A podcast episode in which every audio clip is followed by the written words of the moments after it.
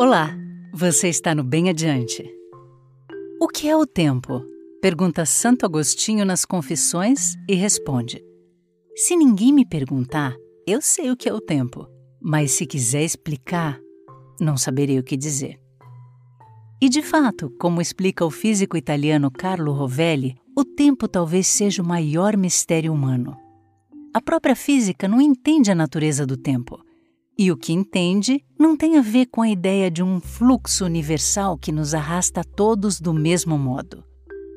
Relógios de alta precisão, por exemplo, mostram que o tempo passa mais rápido na montanha e mais devagar no vale. Assim, pode-se afirmar que habitantes do vale envelhecem menos do que aqueles das montanhas. Para Einstein, existem infinitos tempos e cada fenômeno tem seu próprio ritmo, dança sua própria dança. Essa ideia e outras mais complexas a gente pode ler no livro do Carlo Rovelli, A Ordem do Tempo. Rovelli tem o mérito de falar para leigos o que os físicos escrevem em fórmulas matemáticas. E eu recomendo esse livro sensacional que consegue aliar um campo de pesquisa novo chamado gravidade quântica com as odes do poeta Horácio, o Mahabharata e as ideias de Anaximandro. Mas o livro de Rovelli não aplaca inquietações existenciais. Na verdade, até as potencializa. Inquietações que a gente sente quando faz aniversário. Este mês eu completei muitos anos de vida. E quando dei por mim, estava brigando com o tempo. Por um lado, projetando sonhos futuros, por outro, fazendo um balanço bem estranho do passado.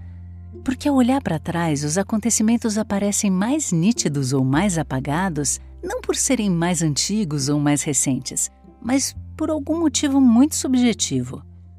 Talvez você também sinta que temos várias vidas dentro de uma vida, que já fomos várias pessoas diferentes.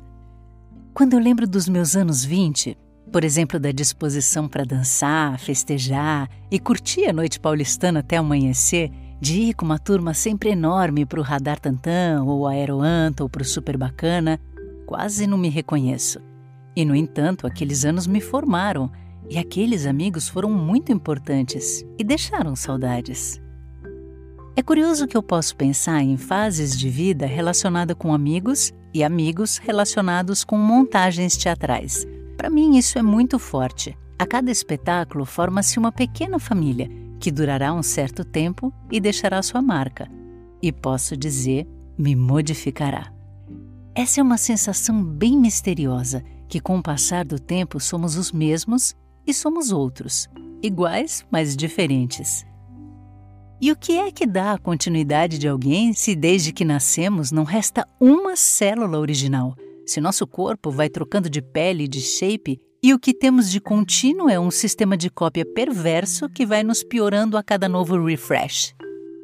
A verdade é que envelhecemos. E envelhecemos mais rápido do que gostaríamos.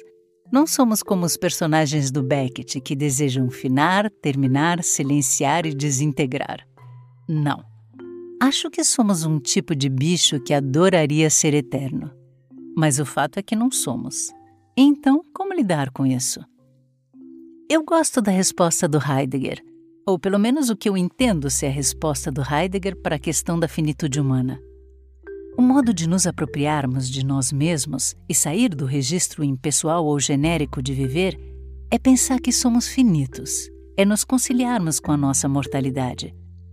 Porque se entendemos que estamos aqui por um pequeno período de tempo, não podemos nos diluir naquilo que a publicidade espera de nós, nem nos render ao que um outro sonha para nós.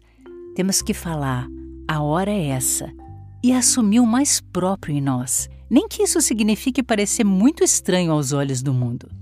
Por esse motivo, quando eu ouço alguém falar tempo é dinheiro, ai, eu me arrepio. Tempo não é dinheiro, ainda que dinheiro seja uma necessidade incontornável.